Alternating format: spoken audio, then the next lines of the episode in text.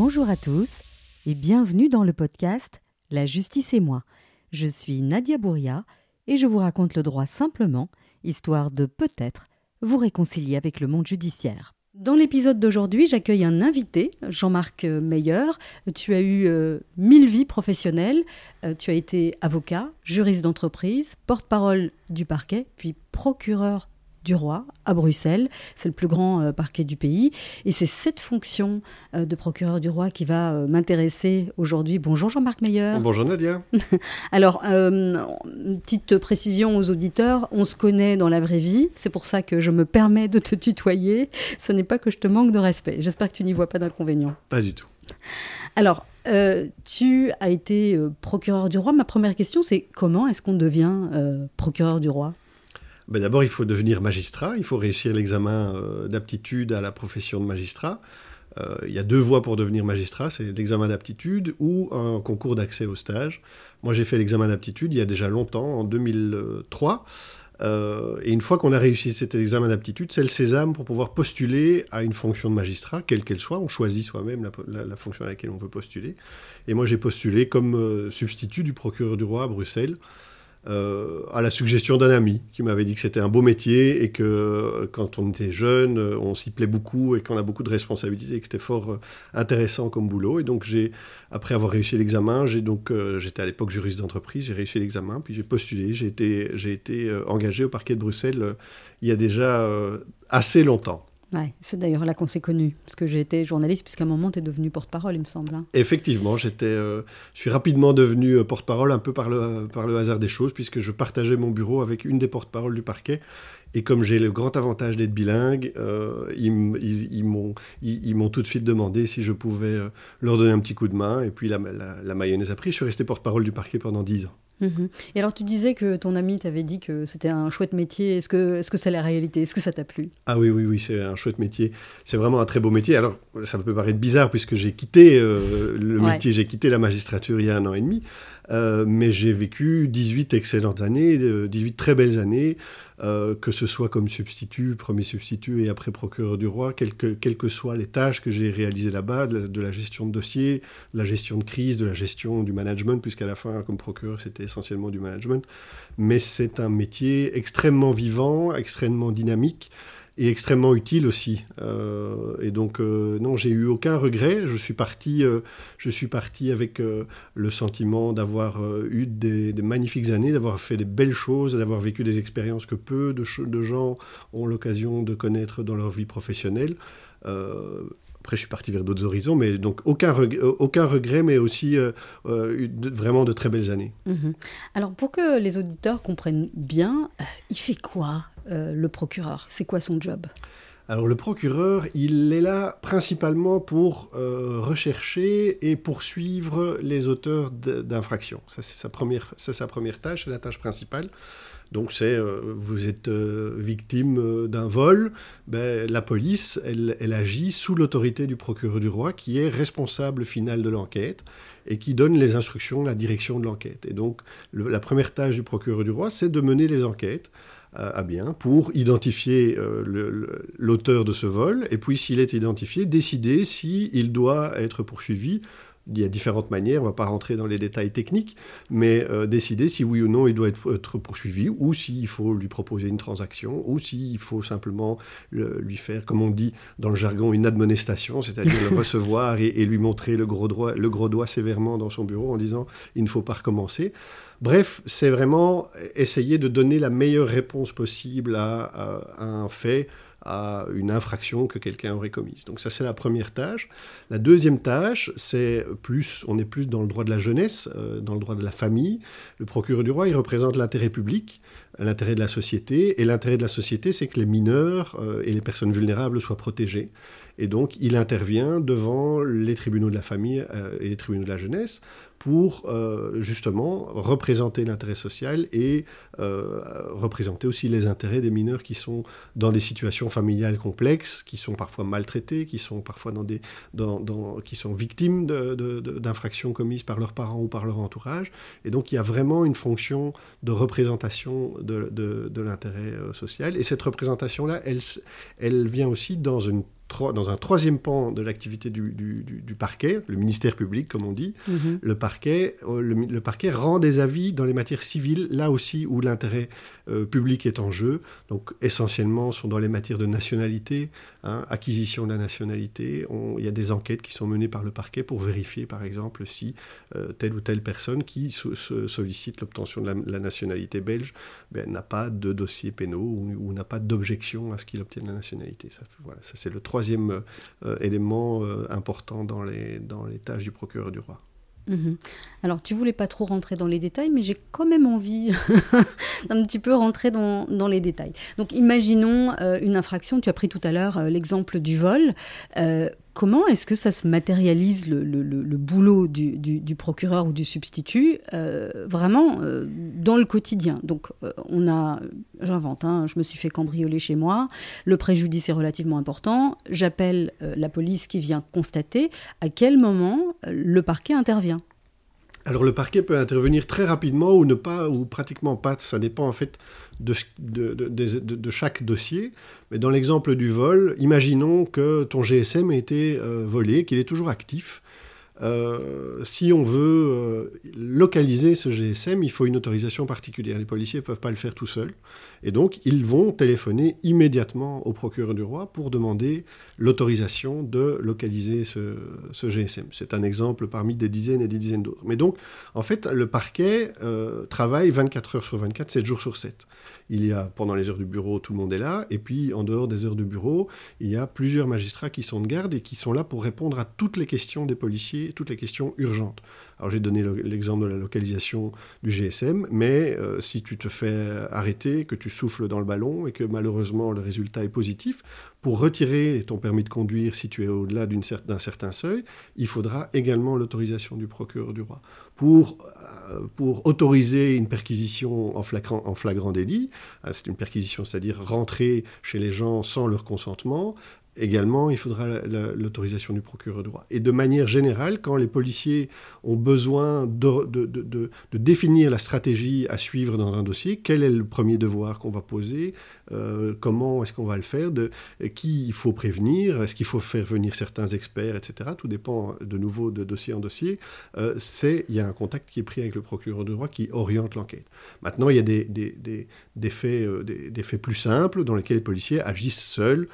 on on, est venu cambrioler chez toi, euh, ils font venir le laboratoire, le dossier, euh, le dossier est clôturé sans avoir besoin d'un avis immédiat du procureur du roi. Et alors à ce moment-là, le dossier parvient au parquet qui, qui l'analyse sur papier, j'allais dire, et qui définit les suites qu'il faut y donner. Est-ce qu'on est qu'on a une chance d'identifier un auteur, auquel cas on va mener l'enquête? Et si on estime qu'il y a peu de chances ou pas de chance d'identifier un auteur, ce qui arrive malheureusement assez souvent aussi, ben, le dossier est, comme on dit, classé sans suite euh, c'est-à-dire que ben, ne pourra pas donner de suite judiciaire parce qu'on ne pourra pas identifier un auteur. Or, j'ai bien expliqué, c'est la première mission, c'est identifier les auteurs des infractions et les poursuivre. Ça, c'est hyper important ce que, tu, ce que tu dis, parce que souvent, le grand public euh, a l'impression que bah, la police fait rien, euh, que le parquet ne fait rien.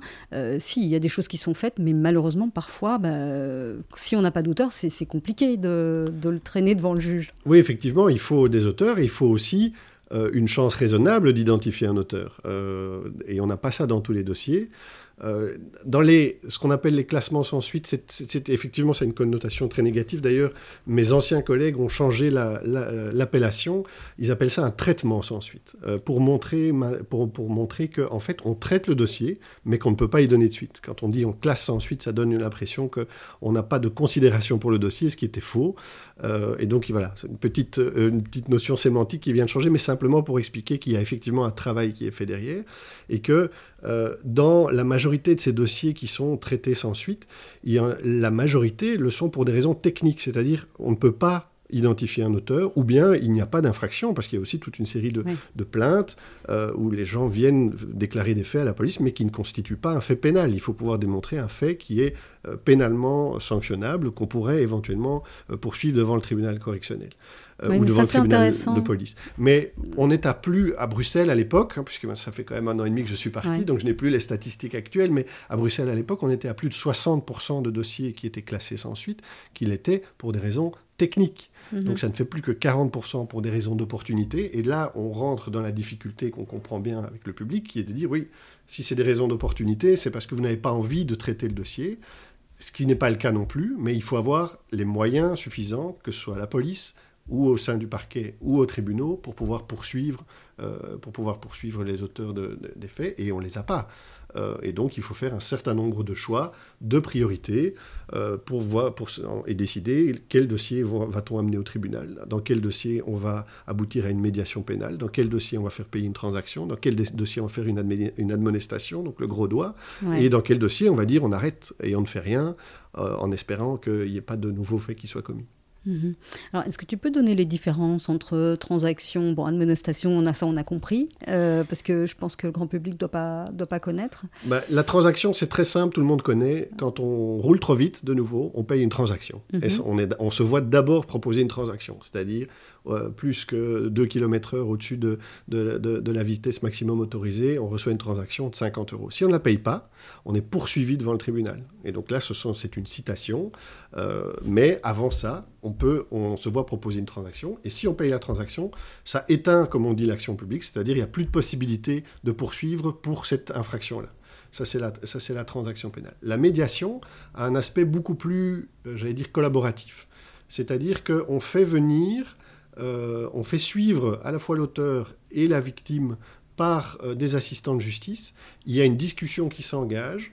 Euh, il peut y avoir des travaux d'intérêt général qui sont, qui sont décidés. Mais il y a, un, modèle beaucoup plus collaboratif et un espèce de modèle de conditions aussi, puisqu'il y a un certain nombre de conditions que doit remplir l'auteur. Et si tout est bien rempli, s'il y a un accord avec la victime, et si euh, l'auteur a fait ses travaux d'intérêt général, ou s'il a rempli euh, les conditions qui ont été posées par le parquet, puisque c'est le parquet qui euh, propose les transactions, les, médiations, pardon, à ce moment-là, à nouveau, le dossier est classé sans suite, terminé, plus de possibilité de poursuite pour les mêmes faits. Mais alors, euh, dans la pratique, euh, on les met dans la même pièce euh, et on discute, ou c'est beaucoup plus administratif, ou c'est le, le, parquet qui dit, ben voilà les conditions à remplir. souvent, on, propose de dédommager la victime, par exemple. Oui. le dédommagement de la victime est une condition légale pour pouvoir partir en, média en, médiation. Mm-hmm. Et ça dépend des dossiers de médiation évidemment, mais dans beaucoup de dossiers de médiation, il y a au minimum une audience, lors de laquelle, on appelle ça une audience d'ailleurs, mhm. euh, lors de laquelle euh, le prévenu et les victimes sont présents, en présence du parquet et de l'assistant de justice qui a suivi le dossier. Et il y a donc un vrai contact, il y a un travail commun. Les assistants de justice font souvent le travail euh, d'un côté avec le prévenu et puis de l'autre avec la victime et jouent euh, le, go-between entre les deux, euh, mais il arrive aussi qu'il y ait des sessions où ils sont mis en présence l'un avec l'autre. Et je dois bien dire, quand je, dans mes années il y a un petit temps déjà, mais où, j'étais vraiment en charge des dossiers, j'ai fait euh, énormément de médiation, notamment euh, dans le cadre de dossiers de violence à l'égard de policiers. Mhm. Et, euh, je pense que ça apporte beaucoup d'apaisement d'un côté comme de l'autre. Donc c'est vraiment une, procédure qui est très utile.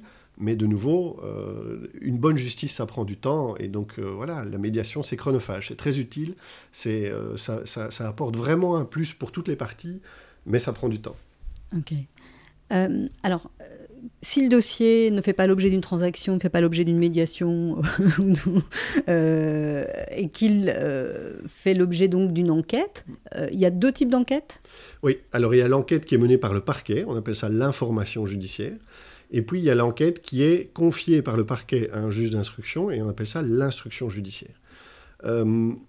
quand est-ce qu'on choisit l'un ou l'autre Ça dépend un peu de parquet à parquet.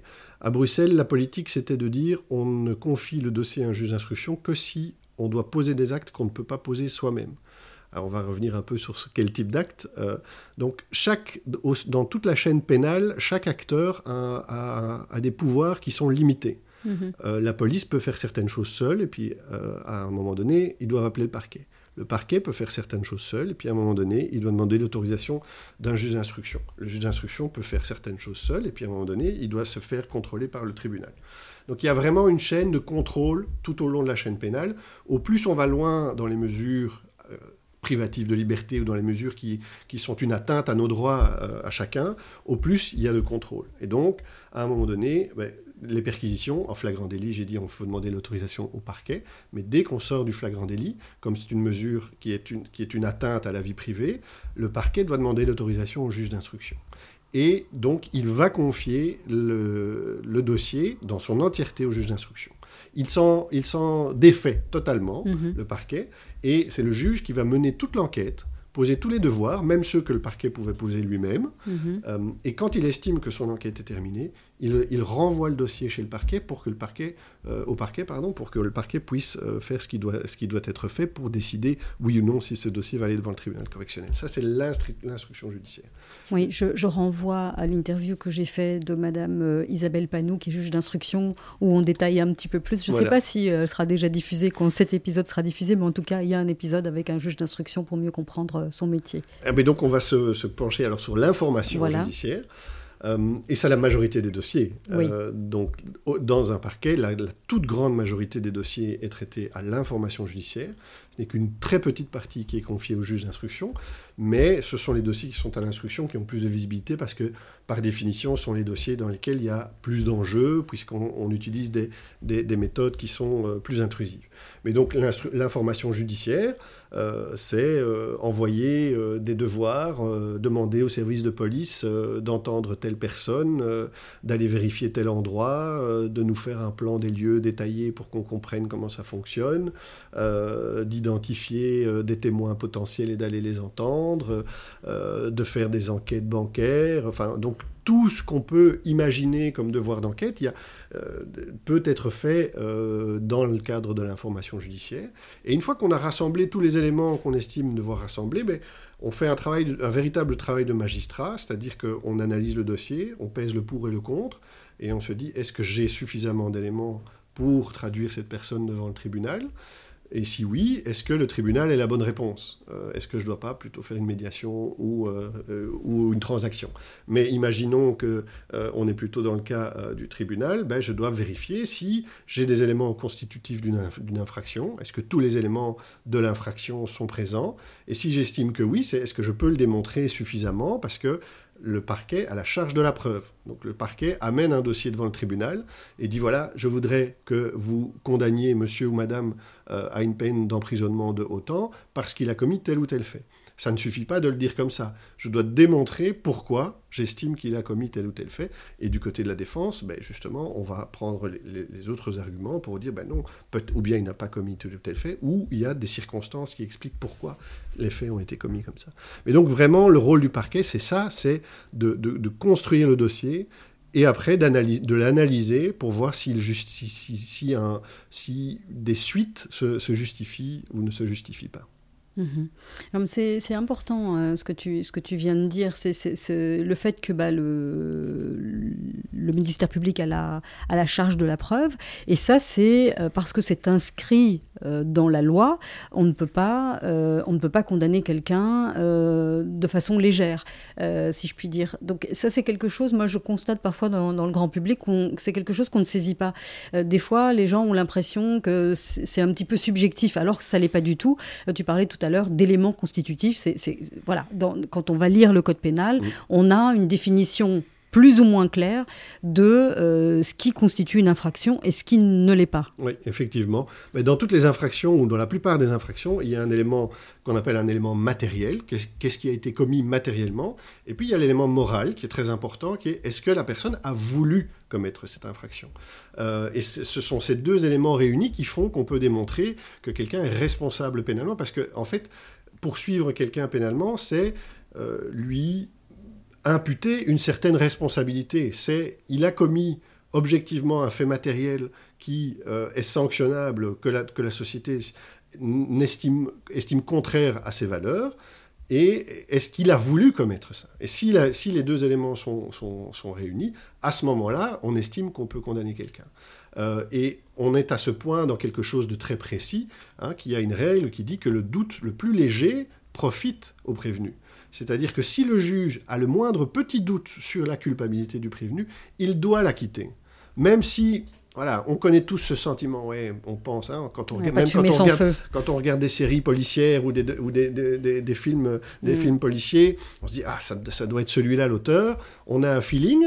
Un feeling n'est pas suffisant pour condamner quelqu'un, heureusement, c'est une mm. garantie démocratique. Euh, on vit encore, heureusement, dans un État démocratique. Dans d'autres États, c'est pas exactement la même chose. Chez nous, c'est comme ça. Il faut vraiment avoir un degré de certitude suffisant. Le moindre doute doit profiter à l'accusé. C'est une protection dont on bénéficie tous. Mm-hmm.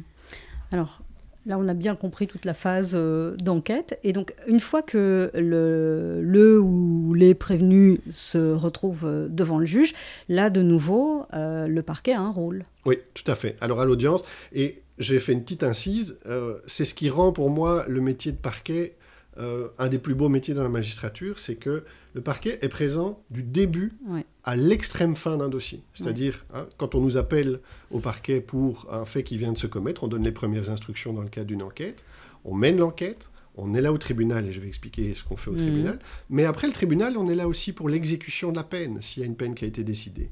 On est là aussi pour l'exécution de la peine et pour le suivi devant le tribunal d'application des peines. Il n'y a aucun autre magistrat dans toute la chaîne judiciaire qui est présent de, A à Z comme ça. Et c'est ça qui rend le métier euh, aussi intéressant, aussi varié, c'est qu'on peut vraiment suivre tout un dossier dans toute la chaîne. Alors qu'est-ce que, que, fait le parquet au tribunal? Eh bien, il amène le dossier devant le juge. C'est le, mhm. le, parquet qui saisit le juge, dans la plupart des cas. Euh, c'est le parquet qui saisit le juge et qui dit voilà, moi j'ai mené mon enquête, ou bien le juge a mené l'enquête, et j'estime que dans, ces, dans ce dossier-là, il y a un certain nombre d'éléments qui démontrent que monsieur ou madame a commis telle infraction on prend en compte les, on prend en compte les, circonstances, la personnalité, et le parquet donne, euh, je ne vais pas dire que ce n'est pas un avis, il, donne, il, requiert, il mm. demande au juge de prononcer une peine, ou de ne pas en prononcer, mais en tout cas, il demande au juge de prendre une décision par rapport aux faits, et dans la majorité des cas, il demande de prononcer une peine.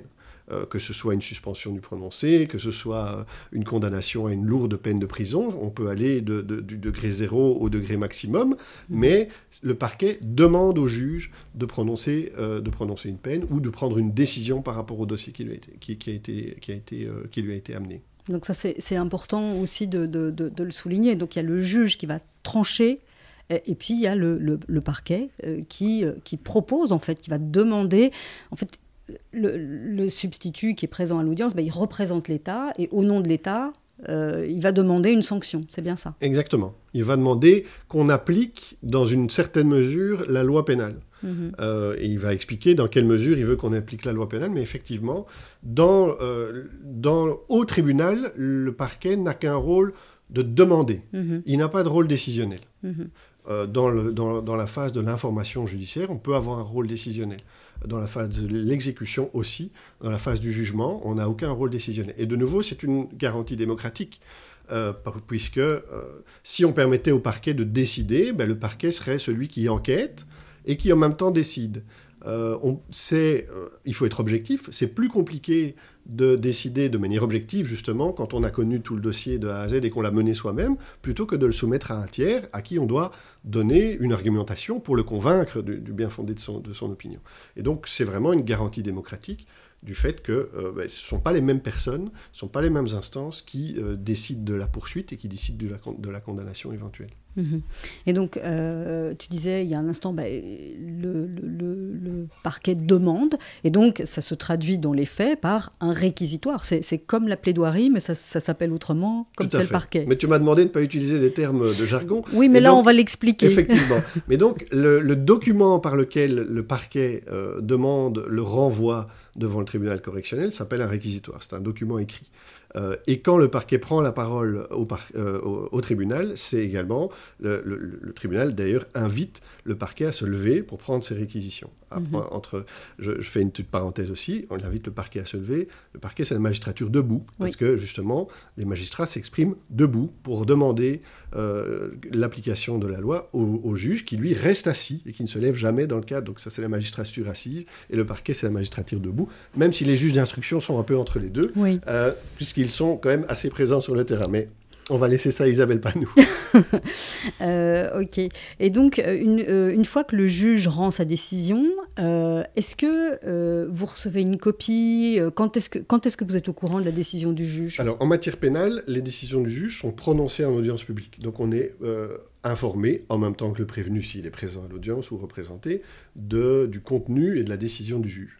À ce moment-là, euh, on a plusieurs possibilités. Soit on estime, ça arrive quand même relativement souvent, il y a eu des modifications législatives par rapport à ça euh, jusqu'il y a peu, euh, soit on estime que ben, la personne qui est là a subi une lourde condamnation et qu'elle risque de, s'enfuir. On peut, le parquet, de nouveau requiert, mhm. demande, ce qu'on appelle l'arrestation immédiate, mhm. parce qu'il y a un risque de, soustraction euh, de soustraction à la justice, notamment eu égard à la, à, la, gravité de la peine. Et donc le juge statue à ce moment-là immédiatement sur le fait d'arrêter ou non la personne à l'audience. Ça se passe euh, régulièrement, mais enfin, ce n'est pas la majorité des dossiers. Dans la majorité des dossiers, après, les, dossiers, les, jugements arrivent au parquet dans ce qu'on appelle le bureau exécution des peines. Et ce bureau est chargé de mettre en route toute la, la procédure d'exécution des peines.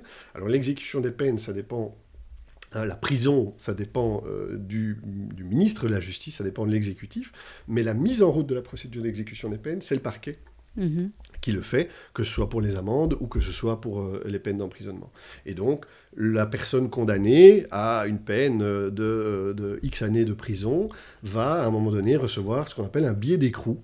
Euh, et en gros, c'est une invitation à se présenter à la prison pour y être écroué. Donc, c'est-à-dire, voilà, on vous invite à vous présenter tel jour pour, de préférence avec vos affaires, pour euh, ne plus revenir pendant un certain temps chez vous et rester pendant, cette période euh, dans, dans l'établissement pénitentiaire.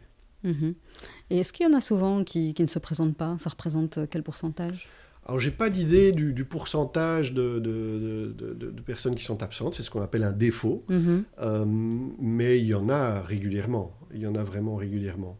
Mais je ne saurais pas dire, tout ça dépend vraiment du type de dossier il y a énormément, enfin, il y a beaucoup de dossiers qui concernent des personnes qui sont en séjour illégal. Mhm. Donc, c'est très difficile de les toucher euh, au niveau de la citation. La citation, c'est l'invitation à comparaître devant le tribunal. Cette invitation, elle est envoyée au parquet, puisque par définition, il n'y a pas de. Donc, si la personne qui est en séjour irrégulier n'est pas détenue, ben, il y a très peu de chances qu'elle se présente au procès euh, qui va la concerner. Euh, et donc, oui, il y a très régulièrement des, des, défauts. Mais de nouveau, il y a des garanties euh, démocratique euh, derrière cette procédure-là. Cette personne, le jour où elle est arrêtée parce qu'elle a été condamnée par défaut, elle revient devant le même juge. C'est-à-dire qu'elle va pouvoir, euh, elle va pas perdre une étape dans la procédure, mais elle va pouvoir revenir devant le même juge qui va restatuer. Elle va pas devoir directement aller en appel, elle pourra recommencer devant le même juge et puis aller en appel si c'est si c'est nécessaire. Mais donc oui, il y a il y a beaucoup de défauts. Maintenant, c'est ça n'est pas un, véritable problème, c'est juste euh, un problème de, de, de, trouver les personnes, d'avoir suffisamment de moyens de les toucher pour qu'elles soient au courant des procédures qui les concernent. Mais c'est une conversation que j'ai eue euh, euh, avec Avi Schneebalk. Est-ce que c'est pas aussi la manière dont les, les, invitations, les citations sont rédigées? Parce que quand on quand on n'est pas habitué, ça, ça, fait peur? Oui, je suis tout à fait d'accord. Euh, il y a le jargon juridique. Maintenant, il faut quand même se rendre compte qu'il y a un certain nombre de choses qui sont euh, ce sont des dispositions légales. Et qui, si, si, elles ne sont pas mentionnées convenablement, euh, ça pose un problème de, régularité de la procédure. Donc il y a une obligation de la part de l'autorité publique de respecter un certain nombre de choses. Maintenant, il y a tout un, je ne vais pas dire que c'est un débat, mais tout un mouvement sur l'accessibilité du langage judiciaire. Euh, les citations sont normalement traduites dans la langue, les invitations de la police aussi. Il y a des, des, des, formulaires avec des, traductions dans toutes, dans toutes les langues possibles et imaginables. Je crois qu'il y a beaucoup d'efforts qui sont faits pour, euh, pour améliorer les choses, mais ça reste effectivement compliqué pour quelqu'un qui n'a pas, qui, pas la connaissance du domaine juridique. Euh, et là, on peut peut-être donner un petit conseil, mais vraiment, euh, on se soigne tout seul un peu, mais dès qu'on est fort malade, on va chez le médecin. Et il n'y a pas de raison que ce soit différent au niveau juridique. Ça paraît simple, mais ça ne l'est pas. Il y a toujours des choses plus complexes que ce qu'on pense. Il y a euh, les législations sont de plus en plus complexes. Même pour les avocats, ça devient difficile. Même pour nous, c'est compliqué. Euh, même pour les avocats, c'est compliqué. Et donc, vraiment, s'il y a un conseil à donner à quelqu'un qui est, qui est euh, poursuivi devant un tribunal, quel qu'il soit, qu'il se fasse conseiller. C'est vraiment la, meilleure des choses. Et un avocat est là pour traduire ce fameux document euh, mhm. en un langage un peu plus clair. Oui, et pour ceux qui, qui n'ont pas les moyens, euh, il y a euh, les permanences du bureau d'aide juridique et donc on ne paye pas. il suffit juste de, se, de se présenter. J'avais encore une question, parce que là on a bien compris ce, que fait, ce que fait le parquet. Alors toi, tu as été à la fois substitut et puis ensuite tu es devenu procureur. Mhm. Alors c'est quoi la différence? Ah, c'est le jour et la nuit. Euh, donc euh, la différence, c'est que comme substitut, ben, moi, je gérais des dossiers. Mhm. Euh, j'allais à l'audience, puis je, participais, j'étais dans un groupe de gestion de crise, donc je, je, gérais un certain nombre de crises qui sont assez régulières sur l'arrondissement de Bruxelles. Quel genre de crise? Oh, ce sont, ben, il y a à Bruxelles un groupe euh, de magistrats spécialisés dans ce en prise d'otages, enlèvement, euh, terrorisme, etc. Et donc, euh, ce sont vraiment, dès qu'il y a, et il y en a quand même régulièrement, des enlèvements en tout cas, des prises d'otages beaucoup moins mhm. régulièrement. Mais donc, ce sont des situations de crise comme ça, ou des menaces sur des infrastructures critiques, des choses comme ça. et là, on est à plat 24 heures sur 24, 7 jours sur 7, et on peut partir. Donc voilà, on faisait, je faisais toutes sortes de choses très très opérationnelles. Mhm. Euh, et puis je suis euh, devenu procureur du roi. Et quand je suis devenu procureur du roi, je suis devenu manager. Le parquet de Bruxelles, c'est 450 personnes. C'est euh, plus de 150 000 dossiers par an. et donc, je, je, suivais les dossiers, mais de loin, forcément, et uniquement les dossiers emblématiques qui, dans lesquels des décisions plus stratégiques devaient être prises. Euh, et pour le reste, c'était de la gestion de projet, de la gestion de personnel, euh, de la représentation externe, euh, la participation au collège du, ministère public. Donc c'est vraiment un métier complètement différent. J'ai fait du management pendant ces sept années de, procureur du roi, du management en lien avec les dossiers judiciaires, mm-hmm. mais essentiellement de la stratégie et du management plus du tout, ou pratiquement plus, de dossiers, euh, de dossiers euh, judiciaires. J'avais, en début de mandat, j'avais, euh, on avait promu la chambre de procédure accélérée avec le, président de l'époque, qui était Luc Hénard. et donc, je trouvais ça très sympathique que le président du tribunal et le procureur du roi soient présents à une audience. Donc, je faisais une audience tous les 15 jours avec lui. Mais bon, lui, il a fait ça jusqu'à la fin de son mandat. Moi, j'ai tenu, j'ai tenu, je pense, six mois. Et puis après, euh, voilà, c'est inconciliable avec mon agenda de procureur du roi. Et, puis, il faut accepter, il faut l'accepter, que c'était plus mon rôle. Voilà, mon mhm. rôle était différent. Je devais être présent euh, pour d'autres choses. Je devais être présent pour les collègues. Je devais, je devais être présent pour les urgences ou pour des, ou des choses inopinées, pour donner mes, mes, mon, mon, conseil, mes avis ou mes orientations. Et je ne devais pas être occupé à l'audience parce que c'était pas mon rôle. Donc, euh, j'ai arrêté de le faire. ok. Euh, est-ce que, alors c'est peut-être une, une, question un peu naïve de ma part. je ne sais pas si tu vas pouvoir y répondre. Mais est-ce que, quand on est procureur du roi, est-ce qu'on subit des pressions? Euh, non, euh, c'est, alors j'ai l'impression que c'est un, je vais appeler ça un fantasme, ça a un côté un peu négatif, fantasme, mais il y a une espèce de fantasme qui existe par rapport à ça. Euh, moi, je ne peux parler que de mon expérience personnelle, je ne peux pas parler pour les autres, mais dans mon expérience personnelle, je ne peux pas dire que j'ai subi de pression directe à aucun moment. À aucun moment. Et pourtant, j'ai traité des dossiers vraiment très sensibles. Maintenant, de la pression, elle est quotidienne mais c'est la pression de l'environnement, c'est la pression euh, politique dans le sens noble du terme, c'est-à-dire mm. que politiquement on s'intéresse à une problématique de sécurité parce qu'elle intéresse les citoyens, et donc il y a le politique s'inquiète, et donc ça s'adresse à la personne qui est responsable, c'est-à-dire le procureur du roi, puisque le procureur du roi est là aussi pour garantir la sécurité publique. Donc oui, de la pression, il y en a euh, au quotidien, euh, mais de pression directe, non. J'ai connu de la pression, je dirais, plus une espèce de corporatisme, Mhm. euh, ça oui, euh, un peu, euh, je dirais comme on, on- on- on disait par rapport à l'armée avant, je pense que ça existe en partie aussi un peu dans la magistrature. J'ai connu dans certains dossiers plus une pression non dite et non directe, mais où on sent une pression corporatisme de l'institution par, rapport à certaines, à certaines positions qu'on peut prendre. Mais on le sait quand on fait ce métier-là, c'est un métier qui est exposé.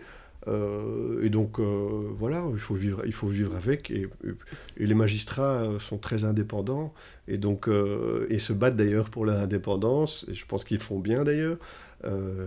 Donc ce n'est pas un, un problème. Mais donc de pression directe, vraiment aucune. Mhm. Alors, on va terminer par une dernière question. Est-ce que tu peux nous partager une, une anecdote drôle, croustillante Peu importe?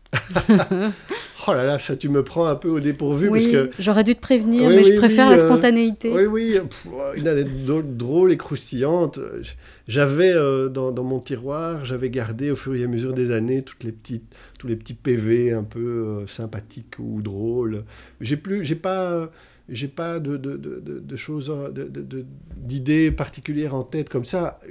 Un des événements qui était euh, qui m'a marqué sans être un événement dramatique, parce que souvent, malheureusement, ce sont des Mhm. événements dramatiques.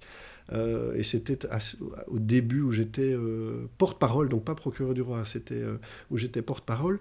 Il y avait à Bruxelles une ancienne James Bond girl qui avait disparu pendant plusieurs jours. Et donc, son nom m'échappe là maintenant, mais elle, elle a disparu pendant trois ou quatre jours.